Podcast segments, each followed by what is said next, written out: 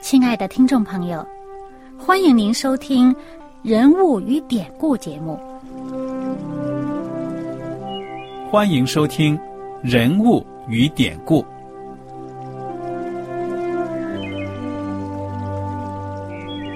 听众朋友们，当你读圣经的时候，不知道有没有过这样的想法？生活在几千年前的圣经人物，与我们这生活在二十一世纪的人有什么相关吗？那些古时候缔造了历史的伟人们，只是些令我们感叹而望尘莫及的对象吗？那些败坏了品德的小人和有负圣托的失败者，难道只是为了让我们嗤之以鼻吗？在这个人物与典故的节目里，我和小燕将与大家一起通过圣经中的人物和他们的事迹，看看我们能从他们的故事中得到哪些启发，以便用正确的态度来对待我们每天所面对的生活和挑战。共同奔走天国的旅程。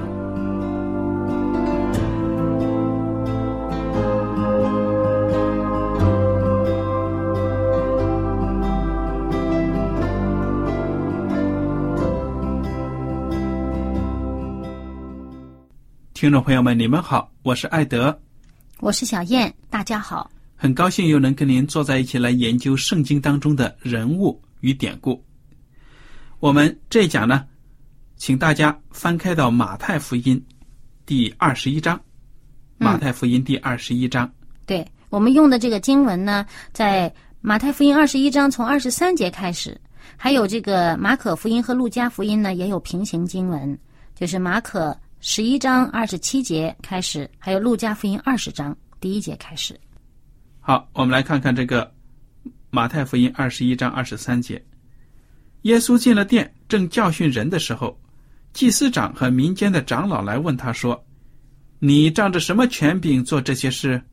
给你这权柄的是谁呢？”耶稣回答说：“我也要问你们一句话，你们若告诉我，我就告诉你们，我仗着什么权柄做这些事。约翰的洗礼是从哪里来的？是从天上来的，是从人间来的呢？”他们彼此商议说：“我们若说从天上来，他必对我们说。”这样，你们为什么不信他呢？若说从人间来，我们又怕百姓，因为他们都以约翰为先知。于是回答耶稣说：“我们不知道。”耶稣说：“我也不告诉你们，我仗着什么权柄做这些事。”嗯，这个耶稣基督啊，回答法利赛人的质问，真的是很有智慧。嗯，哎，公平啊！你不告诉我，不回答我的问题，我也不回答你们的问题。所以，我们看到这些法利赛人，真的是哪个先知来了，他们都怀疑不信，要刁难刁难。对了，实习者约翰呢，他们也是不信的。尽管有几个呢，我们看到圣经记载，有几个也是到约翰那里想要受洗，约翰还指责，还骂他们呢：“你们这毒蛇的种类。”说你们要结出果子来，嗯哼，与这个呃悔改的心相称。你要是心里边真的是悔改了，你行动上有要看得出来。不是为了得救，就是受洗一下。我心里不改变，我就是哎，我看着这么多人受洗，我也跟着洗一下子。嗯，你你要是表面功夫啊，就要挨骂了。嗯，而且呢，这件事儿呢，我们看到啊。呃，除了这个人，这些百姓的官长啊，这个，民间的这些长老们来质问耶稣啊，哎，你这个权柄从哪儿来？除了他们质问这个权柄的事情以外，还有其他的事情，就是都接下来我们会看到，都是在刁难耶稣啊，想这个嗯找耶稣的麻烦。嗯，而这时候是什么时候呢？在如果是在马可福音十一章，我们之前会看到的，就是这时候呢，已经是临近耶稣要受难的这个逾越节了，是逾越节前的前三天，嗯哼，也就是相当于我们现在所说的这个星期二的时候。那么当时呢，这些人去呃刁难耶稣啊，哎，耶稣不没有直接回答他们的问题，他们假装不知道约翰是从哪儿来的权柄，那耶稣就不告诉他们，表示其实他们心里边明白耶稣权柄从哪儿来。当初这个很早的时候，尼哥底母半夜去找耶稣，就已经说了，我们知道。你是从天上来做师傅的，他们心里边啊，内心良心都告诉他们，耶稣从天上来的，但是他们嘴里面还硬不肯承认。嗯，因为他们心里边太傲了，他们把自己看的地位很高的话呢，从上帝那儿来，上帝所差派的人。来到他们中间的时候，他们就不会接受。嗯哼。那么接下来我们继续看呢，耶稣就给他们做了一个比喻，就针对这些人刁难他的这些人，耶稣对他们说了一个比喻，在马太福音二十一章二十八节，又说，一个人有两个儿子，他来对大儿子说：“我儿，你今天到葡萄园里去做工。”他回答说：“我不去。”以后自己懊悔就去了。又来对小儿子也是这样说。他回答说：“父啊，我去。”他却不去。你们想，这两儿子是哪一个遵行父命呢？他们说：“大儿子。”耶稣说：“我实在告诉你们，税吏和娼妓倒比你们先进上帝的国。”因为约翰遵着义路到你们这里来，你们却不信他；税吏和娼妓倒信他，你们看见了，后来还是不懊悔去信他。嗯，你看这个比喻呢，其实也是挺简单的，对不对呀？嗯，这个最重要的一点呢，他要讲的就是说呢，听见了，照着去遵行的，才是呢真正信上帝的。嗯，你看那个大儿子刚开始说不去，但是后来又去了，因为他懊悔了，悔改了。嗯，那第二个儿子，好好好，我去，我去，其实没去。你说，就好像这个娼妓啊、税吏啊，对呀，上帝给你们的律法说，哎，我遵行不了，我照着自己的意思去做，哎，但是懊悔啦，我这样不行。上帝啊，求你饶恕我，我愿意悔改。对呀，他们就悔改啦。而这些法利赛人，这律法一定要遵守。你看我们守的多好。其实啊，他们背地里、内心里面呢，也是很肮脏的。每个人都是罪人，就看你愿不愿意悔改，对不对呀？嗯。好，接下来耶稣基督又讲了一个比喻。嗯。凶恶佃户的比喻。我来读一下三十三节。你们再听个比喻：有个家主栽了一个葡萄园，周围围上篱笆，里面挖了一个压酒池，盖了一座楼，租给园户，就往外国去了。收果子的时候近了，就打发仆人到园户那里去收果子。园户拿住仆人，打了一个，杀了一个，用石头打死一个。主人又打发别的仆人去，比先前更多。园户还是照样待他们。后来打发他的儿子到他们那里去，意思说，他们必尊敬我的儿子。不料园户看见他的儿子，就彼此说：“这是承受产业的，来吧，我们杀他，占他的产业。”他们就拿住他，推出葡萄园外杀了。园主来的时候，要怎样处置这些园户呢？他们说要下毒手除灭那些恶人，将葡萄园另租给那按着时候交果子的园户。耶稣说：“经上写着，匠人所弃的石头，已做了房角的头块石头，这是主所做的，在我们眼中看为稀奇。这经你们没有念过吗？所以我告诉你们，上帝的国必从你们夺去，赐给那能结果子的百姓。谁掉在这石头上，必要跌碎；这石头掉在谁的身上，就要把谁砸得稀烂。祭司长和法利赛人听见他的比喻，就看出他是指着他们说的。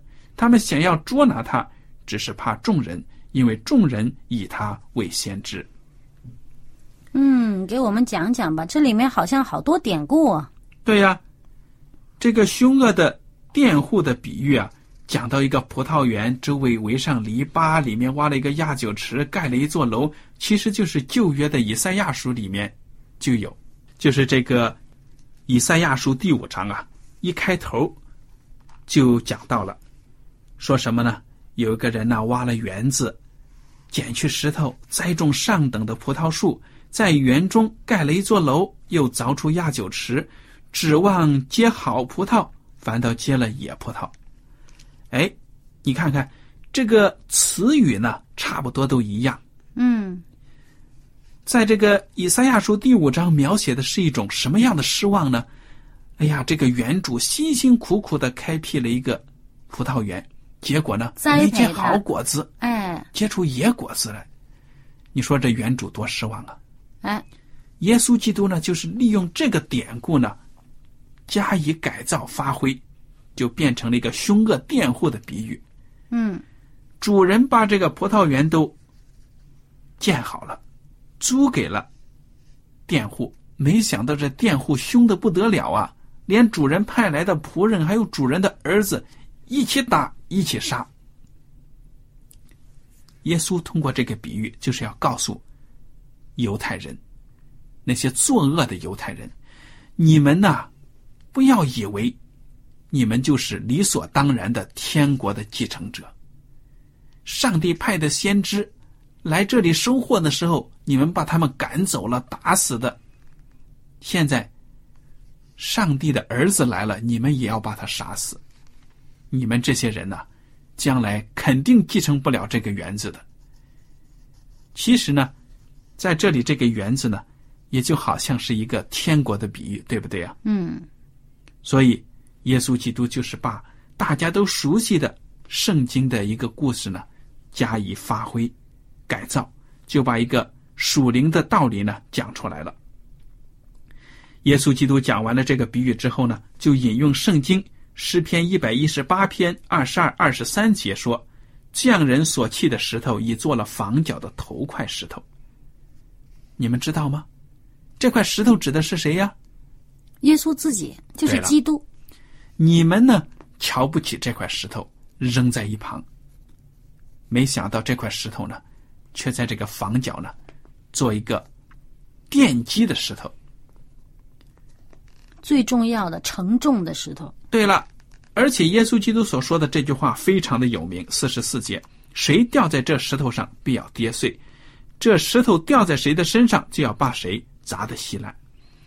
我们每一个人来到世界上，听到了耶稣的名，听到了耶稣的故事，我们回答的问题就是：耶稣对我来说是谁呢？我要用耶稣怎么样来改变我的生活呢？如果我不落在耶稣这块石头上，把我自己粉碎了，有一个新的自我开始。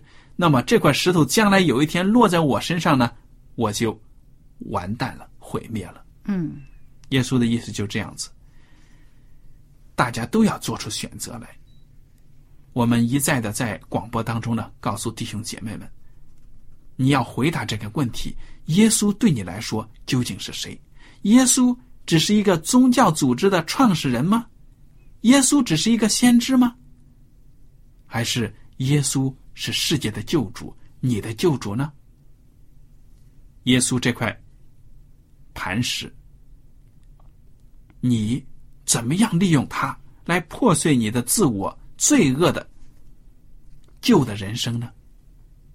如果你不毁灭自己旧的人生，开始一个在耶稣里的在这块基石上的新的生活的话呢？将来有一天，耶稣基督再来的时候。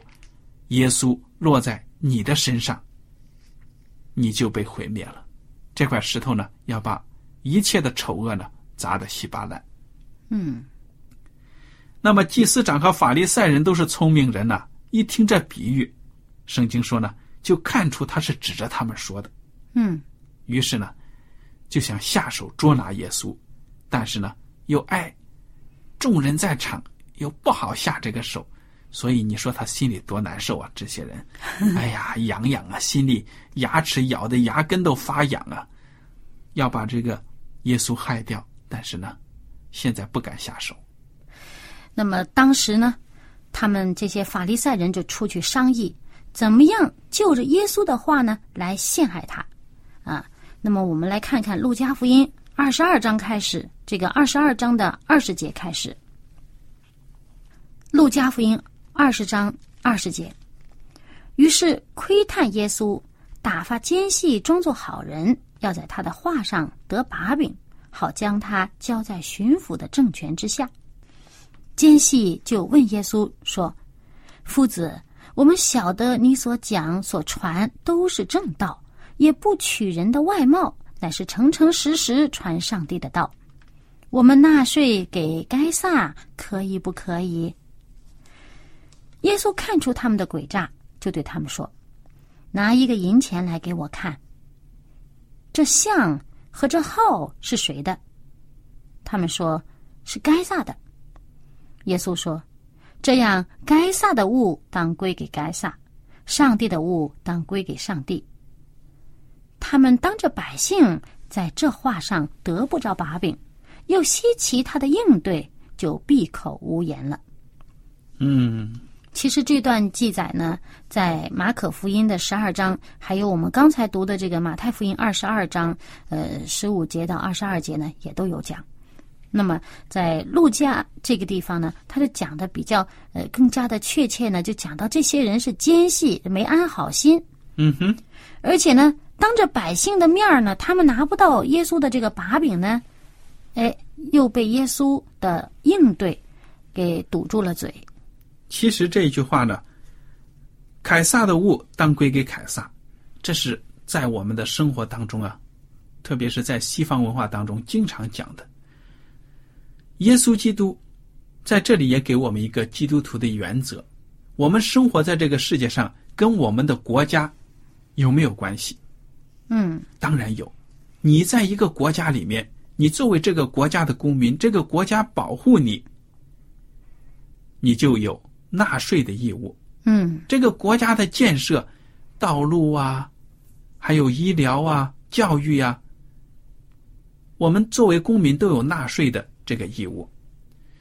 有的时候呢，我看到人，哎呀，在这个税该交的税上，想尽办法偷税漏税，这是违法的行为，不但是违背了世界的法律，也是违背了天国的法律。耶稣基督在这里说了。你看看，这个钱上有凯撒的头像，有他的国号，有他的年号。你们就应该这样子：该给上帝的给上帝，该给凯撒的回给，还给凯撒。上帝，我们对上帝有当尽的义务，我们对国家也有当尽的义务。嗯，这两个如果没有冲突的话呢，都要行。其实这些人呢，说出这样的问题本身已经设计很久了，就是想陷耶稣于不义。哎，想套住耶稣的话，那你说可以呢？你说给凯撒可以呢？哇，那说明你是愿意当亡国奴啊，你臣服于罗马人的政权，对不对？对了，那些民族主义的这些犹太人呢，就觉得，哎，你跟那税吏差不多。哎，你如果说不可以呢？好，这政治问题。我去罗马人那里告你。哎，对了，你你好像鼓动这些呃不不服罗马人的统治，嗯哼，但是耶稣说什么呢？该给谁的就给谁。你给这个罗马人呃凯撒上税，你应该的，这是国家里面的这个义务。你给这个呃圣殿纳税纳丁税，也是应该的。因为呢，这是上帝所规定的。属于上帝的东西，你一点也不可以少。嗯哼。好，那么这个法利赛人呢，在耶稣这里碰了钉子，没有抓住把柄。撒都该人就要来刁难耶稣了，对不对呀？哎，对了，第二十七节，撒都该人常说没有复活的事。有几个来问耶稣说：“夫子，摩西为我们写着说，人若有妻无子，就死了，他兄弟当娶他的妻，为哥哥生子立后。”哎，这里你看到呢，撒都该人他们其实的信仰呢，也是有这样的问题，就是说他们虽然是犹太人，但是呢不相信复活。嗯，据说好像这个圣经哪里还说呢，他们也不相信有天使，对不对呀？嗯，那么这个时候呢，他们就把摩西的律法当中的一个问题呢拿出来了。按照犹太人的规矩呢，一个人死了，有妻子但是没有孩子，那么他的兄弟呢，当娶这个寡妇，为这个死去的人呢，要保存后代，是不是？哎就是当他就是同家的。对，给他这个主要是他的财产呢，嗯，有他的这个名分在那儿。对了，这是上帝对人的一种福利的一种保证。对如果如果都死光了，他们这个财产呢不给他留的话呢，他这个地业呀就会越来越少了。对了，那么撒都盖人呢就把这个法律拿出来了，然后呢是真是假，加了一个例子在里面。他们接着说，有弟兄七人，第一个娶了妻，没有孩子，死了；第二个、第三个也娶过她，那七个人都娶过她，没有留下孩子就死了。后来妇人也死了。这样，当复活的时候，他是哪一个的妻子呢？因为他们七个人都娶过她。哎，你说这钻牛角的问牛角尖的问题啊，也可能真有这事发生。那世界上的确什么事情都有，也可能是他们编出来的。这种几率呢太小了。啊，七个兄弟都没有让这个妇人呢怀孕生子啊，这个也真的是。当然，说不定呢，那个时候医疗不发达，说不定是这个女人不孕。但是不管怎么说呢，这个撒都该人与这个呃法利赛人呢，本来他们是在很多观点上、很多事情上，他们是蛮对立的，对呀、从来都不友好。哎，相信这个问题也是他们经常拿出来难为这些法利赛人的问题。嗯，今天呢，就拿过来呢试试耶稣，看他哎怎么讲。对，法利赛人呢，往往是指是跟这个律法师啊差不多是一伙儿的，往往是嗯，他比较律法主义啊。那这个撒都该人呢，比较重视这个生活享受啊，比较这个贪贪这个呃权利呀、官职啊什么这种啊，比较这个物质主义啊。哎，他们拿出这么一个来难为难为耶稣，你看这个事儿挺有意思的啊。撒都该人竟然跟这个法利赛人事实上是联手在攻击耶稣了。嗯，所以呢，他们就说了，你看看，那么将来复活了之后，这一个女的面对着七个男的，到底算谁的妻子啊？哎，你说，当时他们也想着陷害这个给耶稣挖个陷阱。你说耶稣如果回答的这个说没有复活这回事儿，哎，不是得罪法利赛人吗？嗯哼，对吧？那如果说是哎有复活了，那这问题现在怎么解决？哎耶稣说了，第三十四节，这世界的人有娶有嫁，唯有算为配得那世界，与从死里复活的人，也不娶也不嫁，因为他们不能再死，和天使一样，即使复活的人，就为上帝的儿子。至于死人复活，摩西在经济篇上称主是亚伯拉罕的上帝、以撒的上帝、雅各的上帝，就只是明白了，上帝原不是死人的上帝，乃是活人的上帝，因为在他那里人都是活的。有几个文士说：“夫子，你说的好。”以后他们不敢再问他什么。其实，在另外的圣经地方呢，讲的更清楚了。耶稣说呢：“其实你们错了，你们不懂得圣经。”对不对呀、对呀、这个就是在这个呃马太福音二十二二十二章二十九节，还有马可福音十二章二十四节，耶稣就说了：“你们所以错了，岂不是因为不明白圣经，不晓得上帝的大能吗？”马太福音就说了：“你们错了，因为不明白圣经，也不晓得上帝的大能。”嗯，你看看，耶稣基督呢，一针见血的指出他们的毛病，我就感觉到撒都该人呢，其实他们是一种爱钻牛角尖的。并不是那种特别的属灵的这样的一类人，他们喜欢读圣经呢，挑毛病。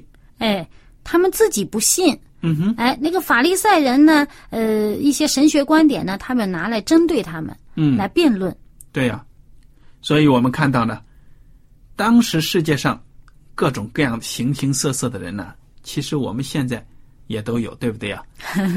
那么对着圣经啊，有各种的疑问呐、不解呀，然后自己在那里凭空乱想，想了很多呢，其实都是这个出发点都是错误的，都是自己不了解上帝的大能，对圣经也是一知半解，偏偏呢很喜欢提一些钻牛角尖的问题，常常有这样的人。哎，其实呢，如果你是一个存着一个虚心受教的心，想要明白这事情，与大家探讨。真的想明白这个经文是什么意思？嗯哼，那这个你会慢慢的越来越有更多的认识。嗯，但是如果你本身你去探讨，你不是真的想知道答案，也不是真的想明白圣经，只不过想挑刺儿、挑毛病，呃，想难倒这些信徒们的话呢，那你很容易找到，因为每一个人。并不可能对圣经完全了解的。对呀，可能有的人正好被你逮着了某些问题，他不是很透彻的明白，他只是凭着信他就接受了，你就偏偏去挑战他，那可能你在这个嘴巴上你会占了上风，但是这样的话对你自己本身有益处吗？你就算是你在辩论的时候得胜了，你有什么益处呢？对呀，所以我们看到呢，越是一瓶子满满的水呢，还不想。半瓶子呢晃荡。耶稣基督就指出了撒都该人的毛病：你们真的是不懂圣经啊！你们错了。在天国里面呢，没有婚姻的，不嫁也不娶。哎，那么耶稣基督在这里讲的，就给我们一个概念呢。哦，原来在天国呢是这样子的，不嫁也不娶。当然，并不是说呢，我们如果上了天国，对我们在世上。曾经恩爱的夫妻啊、孩子啊都没有感情，没有这样的事情，只会更美好的一种感情。对了，但是呢，也不嫁也不娶，这是耶稣基督说的。对，呃，那么他这里面有一个很重要的话，就说上帝不是死人的上帝，是活人的上帝。嗯，那么上帝是我们这些活人的上帝，我们不要去辩论那些死人的问题。